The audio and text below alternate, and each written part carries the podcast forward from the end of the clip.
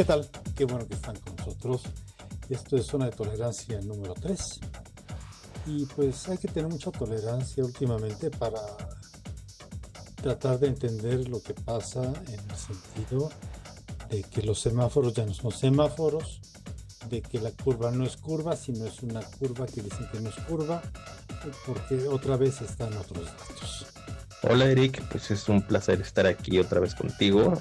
Soy Israel Rocha, pues andamos por aquí, pues sí, tocando esos temas que pues no acabamos de entender, la curva que no se hace, no se hace plana, sigue siendo curva, o más bien dicho, sigue siendo como una perpendicular, pero no es perpendicular.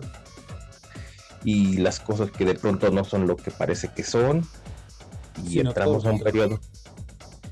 Sí, sí, así seguimos y pues estamos en un semáforo que ya no sabemos qué color es y resulta que todo es culpa de los estados. Y bueno, ya estamos a, yo creo que para este momento en cifras oficiales alcanzando a Italia. Rebasando ya a Italia. Es viernes 10 eh, de julio y bueno, las cosas no pintan nada bien. Eh, tenemos un mediocre como vocero y como capitán de barco hundido en el asunto de la pandemia. Y pues no hay para dónde. O sea, desde el inicio todas sus frases han sido erradas. Con eso de que el presidente es fuerza de apoyo, ¿de qué era?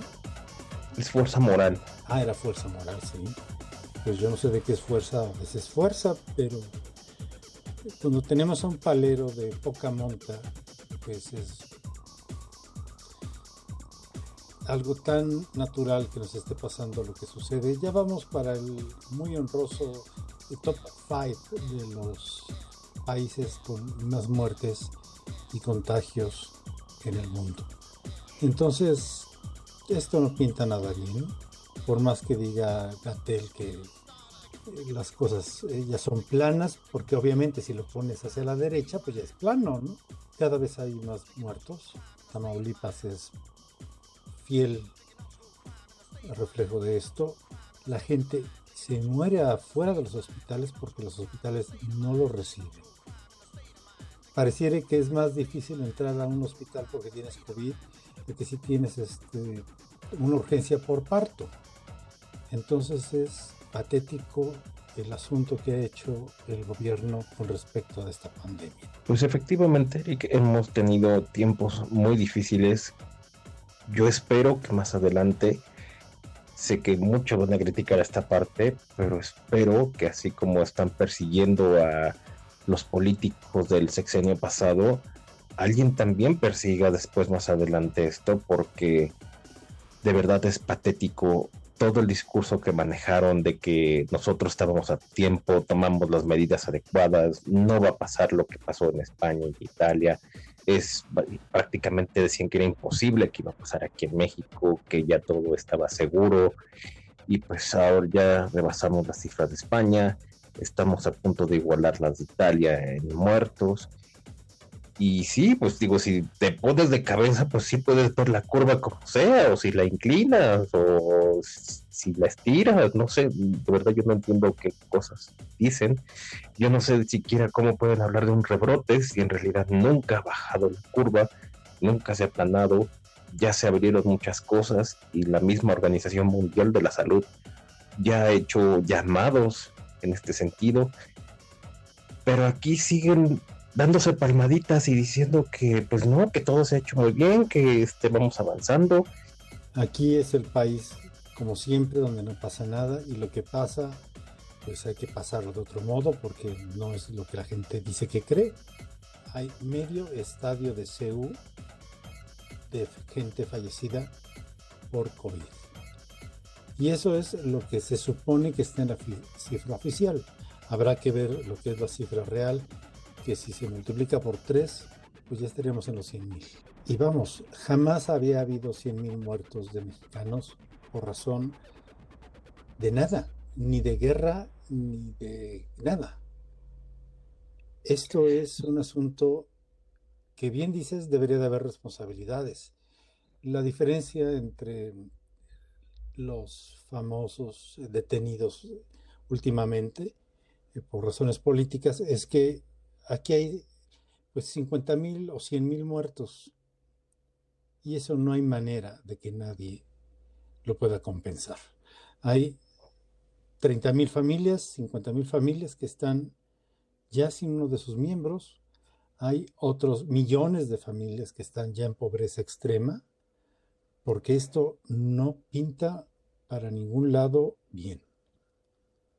No, efectivamente, digo, ese es otro punto muy importante dentro de esta pandemia que estamos viviendo, la crisis económica, y eso también va a ser derivado de que no se han tomado bien las medidas, no se han hecho bien las cosas. Creo que hablando desde el gobierno de la Ciudad de México, no ha estado tan mal en algunos puntos, en otros, pues igual, por seguir la tendencia federal, creo que ha dejado pasar muchas otras cosas pero lo cierto es que la pobreza, junto con la pandemia, ya es una situación que prácticamente vamos a terminar igualando los muertos en el sismo del 85 y probablemente también la cantidad de familias afectadas, pero esta vez a nivel federal. No, eso ya quedó más que superado. Aquí el asunto es que la gente sufre y sufre de una manera muy distinta el asunto del sismo del 85 y demás, bueno, fue algo fortuito y fue muy lamentable. Pero aquí eran cosas que se pueden evitar. Si de verdad se hubiera tomado un rumbo a nivel clínico, a nivel federal, el cual estuviera enfocado en francamente detener la expansión del coronavirus, otro gallo hubiera cantado. No nos hubiéramos salvado finalmente, pero hubiera sido distinto. No es posible ver hoy día las escenas en YouTube, en Facebook, en otros medios, de la gente que está rogando porque les den atención. O sea, ¿de qué se trata? Esto es ridículo. Los insumos que les han dado a los médicos, ¿cuáles insumos? Los médicos se están gastando de su bolsa y eso sí es que encuentran algún cubrebocas en el 95 porque para empezar no hay. Y si lo encuentras cuesta 200, 300 pesos cada uno. Y si tomas en cuenta que un eh, médico en unidad COVID tiene que quitarse y cambiar el cubrebocas de menos unas ocho veces, pues entonces no hay manera. Hemos visto videos sistemáticamente del IMSS, del ISTE, donde los médicos, enfermeros, y el personal del hospital siguen pidiendo insumos y a Gatel le vale madres. Simplemente dice que todo es una campaña de desprestigio y el, su jefe pues está en las mismas porque dice exactamente lo mismo. Pero la verdad es que la gente se está muriendo, la gente se está quedando sin trabajo y esto para el año que viene y fin de este año va a ser terrible.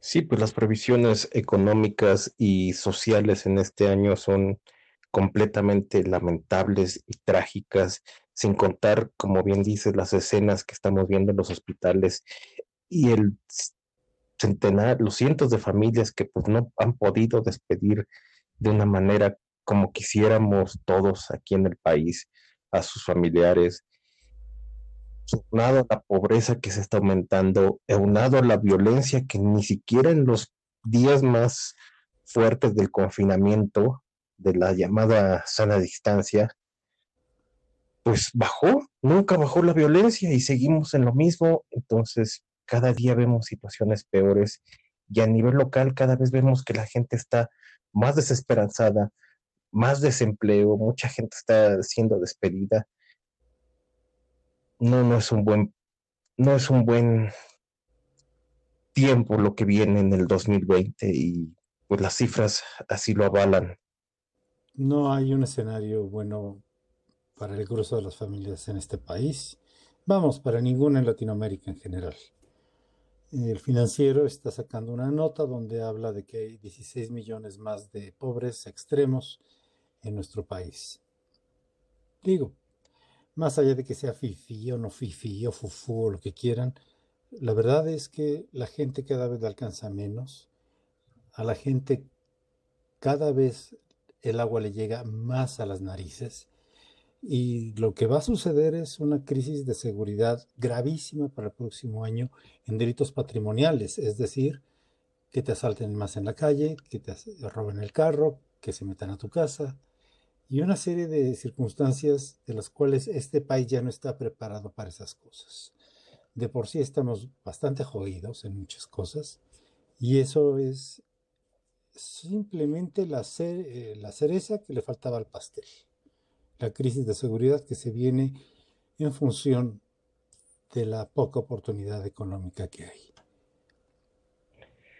Y eso aunado a estas cada vez peores medidas o llamados de el subsecretario Gatel del semáforo, no semáforo, de que quienes pasan y no pasan, pero pues aún así de todos modos, aunque tuviéramos el semáforo que manualmente se daba, ya desde hace mucho le han estado aventando la bolita a los estados, porque ya desde hace un buen tiempo les habían estado dando a ellos la opción de que pues nosotros decimos, pero finalmente cada quien hace lo que quiere, ¿no? Digo, un acto muy federalista en ese sentido, pero también de mucha irresponsabilidad. Gatel necesita un intérprete para ver si alguien lo puede entender, porque ese güey solamente se entiende el sol. O sea, la verdad de las cosas es que es un tipo patético, igual que su jefe, que es Alcocer. No tiene ni para dónde hacerse, pero bueno, siempre hemos sabido que todo el asunto de la salud a raíz de este sexenio está acéfala. No sirve nada, ni con nadie, ni en el IMSS, ni en el ISTE, y pues en los demás mejor ya ni hablamos. Vamos a hacer un corte musical regresamos en un momento antes de que explotemos más de lo que ya estamos. Regresamos, Israel.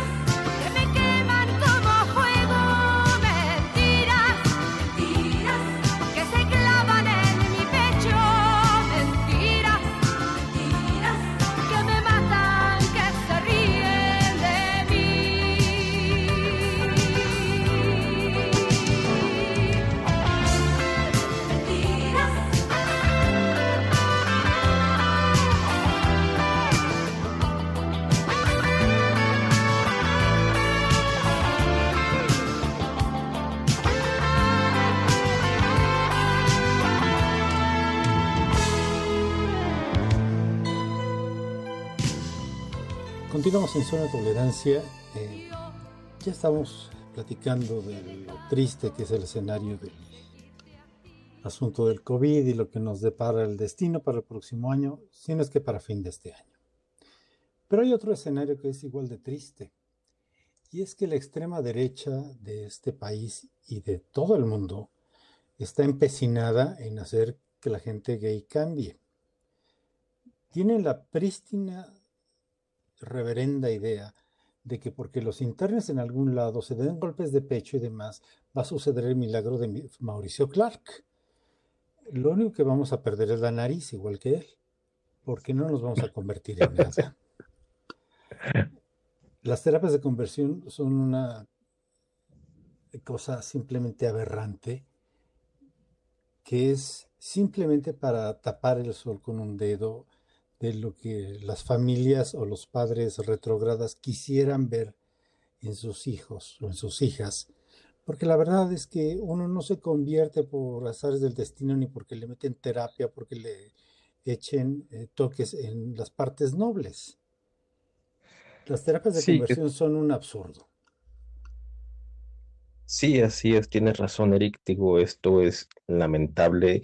Es una de las principales causas que debería combatir todo el universo LGBT y buscar que en los estados y en la Ciudad de México y en general en todo el país se legisle.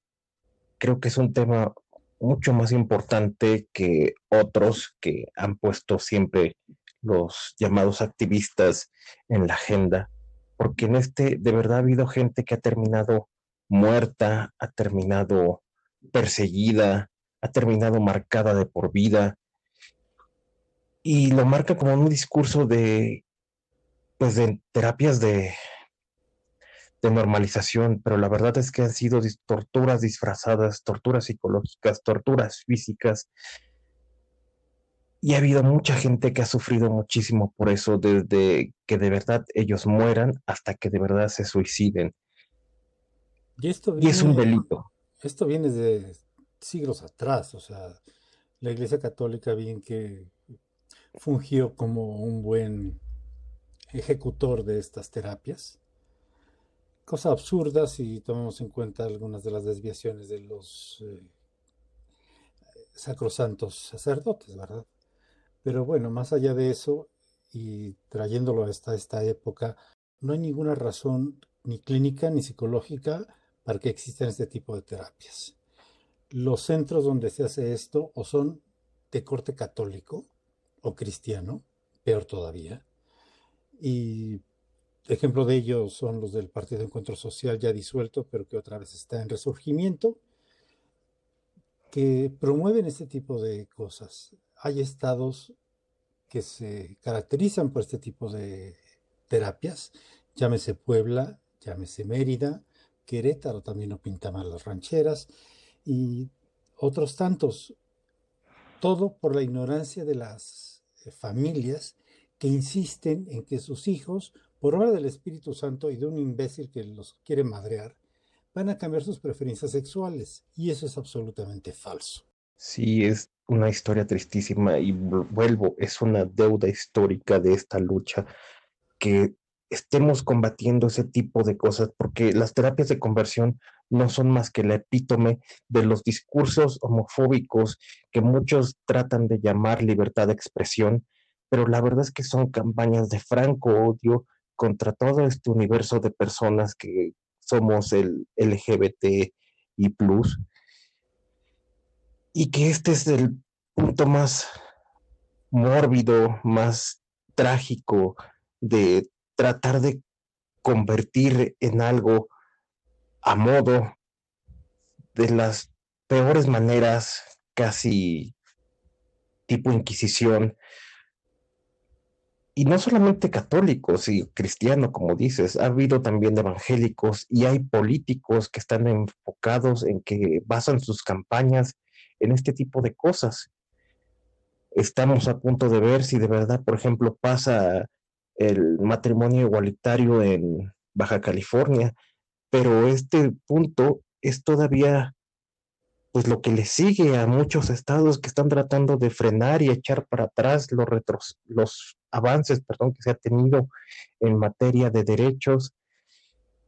Y tenemos que hacer algo, digo, afortunadamente la Ciudad de México se pone de nuevo a la vanguardia y pareciera que va a ser el primer estado que lo va a poner en su agenda. Ya hay otros estados que también ya lo están manejando, poner las propuestas, pero tenemos que seguir adelante en esta lucha porque aquí de verdad hay vidas humanas en riesgo.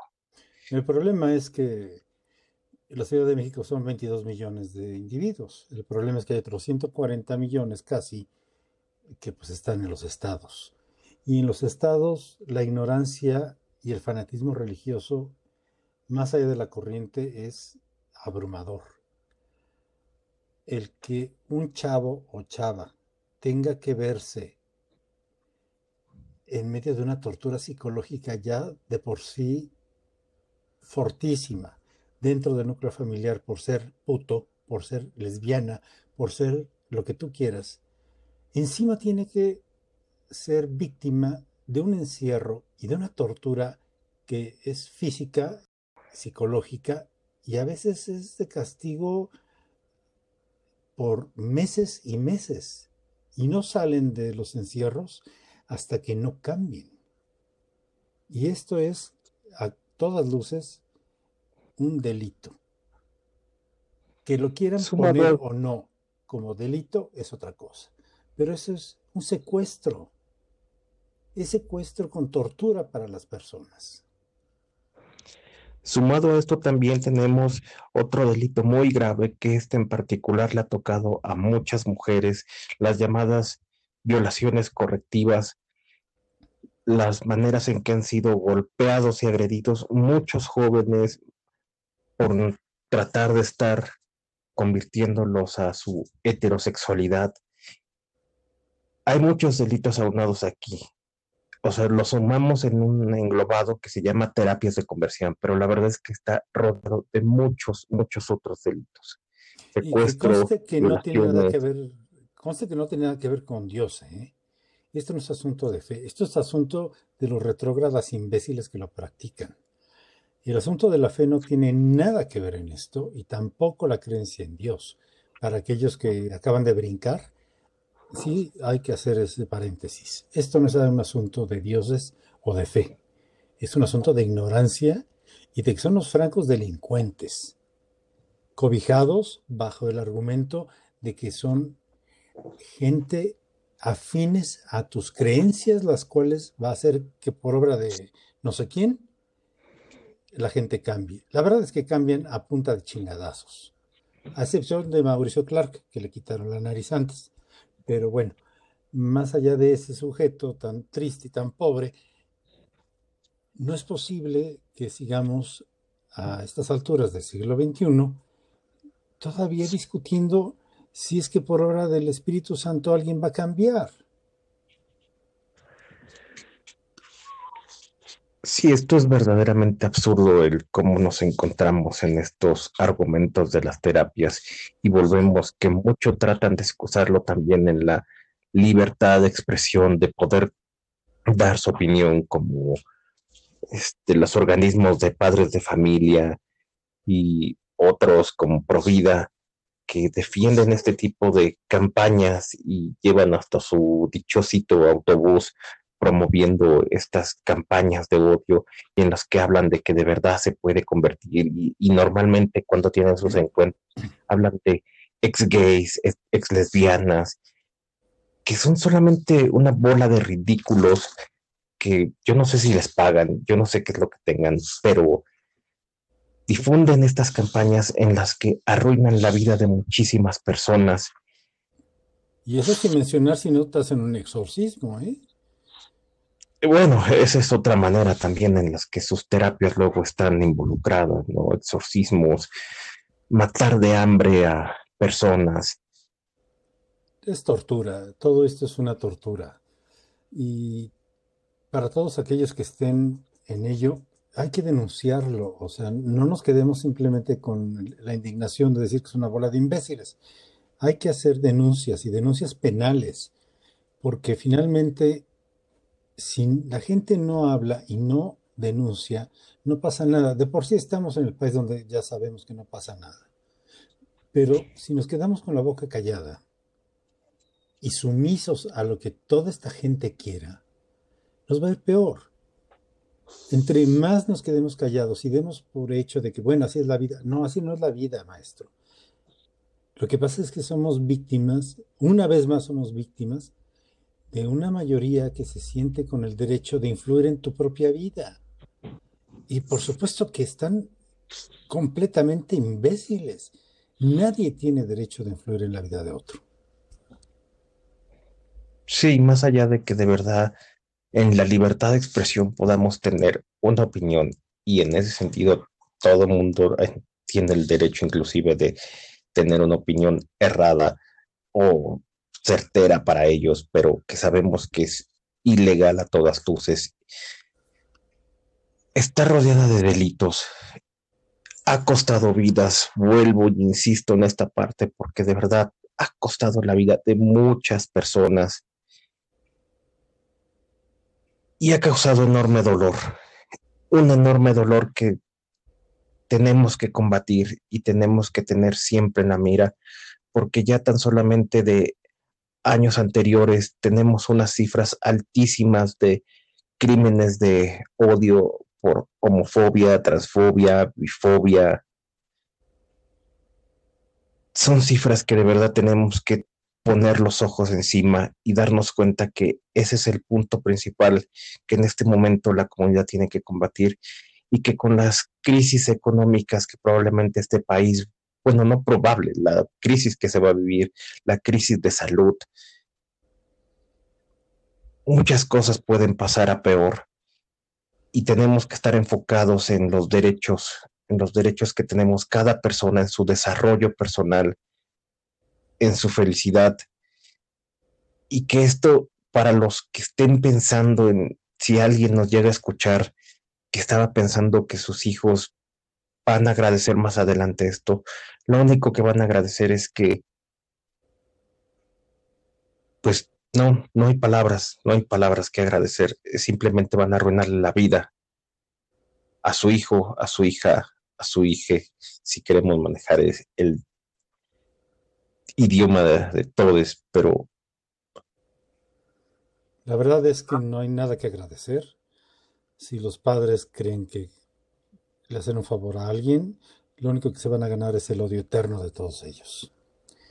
Y eso si es que no se suicida el chavo o chava. Acérquense a los organismos de la sociedad civil que conocen de estos en sus estados, en la Ciudad de México, y denúncienlo. Busquen ayuda. No se queden callados. Y no importa que sean sus padres, ¿eh? tampoco es que sean sus eh, maestros. O sea, todos una sarta de ignorantes que lo único que quieren es hacerlos a modo. Y a modo a pesar de ustedes mismos. Y eso, francamente, es un delito y se persigue por los códigos penales materialmente de todos los estados. Ya nos estamos yendo porque ya se nos vino el tiempo encima y se fue muy rápido el tiempo, Israel. Sí, bastante. Hay mucho que hablar y es un tema que sé que me puedo escuchar entrecortado, pero toca fibras muy fuertes porque, repito y insisto, cuesta vidas cada año y promueve el odio, les da excusas a muchos otros para cometer, como ya lo hemos mencionado ahorita, francos delitos aunados a todas estas terapias. Y inspira a otros que no están buscando terapia, simplemente están buscando golpear por golpear, matar por matar, a que se envalentonen. Tenemos que tener cartas muy fuertes, hacer llamados a nuestras organizaciones, a nuestros congresos y apoyar estas iniciativas para que estos crímenes no queden impunes y de verdad se castigue y se persiga a quienes dañan para siempre la vida de toda esta comunidad. Definitivamente, eso hay que hacerlo y nunca se queden callados. Defiendan lo que son, defiendan lo que piensan ante todos y ante quien sea. Eso es un hecho. Este fue el programa del viernes 10 de julio de 2020. Esperamos que no los hayamos aburrido mucho. Gracias por estar con nosotros. Los esperamos la próxima semana en esto que es Zona de Tolerancia. Un saludo y un abrazo a todos y pues nos estamos escuchando por aquí. Les recuerdo los medios de contacto, la página en Facebook es Zona de Tolerancia. También nos pueden escuchar a través de Spotify y Anchor Ahí también búsquenos como zona de tolerancia y nos estamos escuchando la próxima semana. Eric, un placer.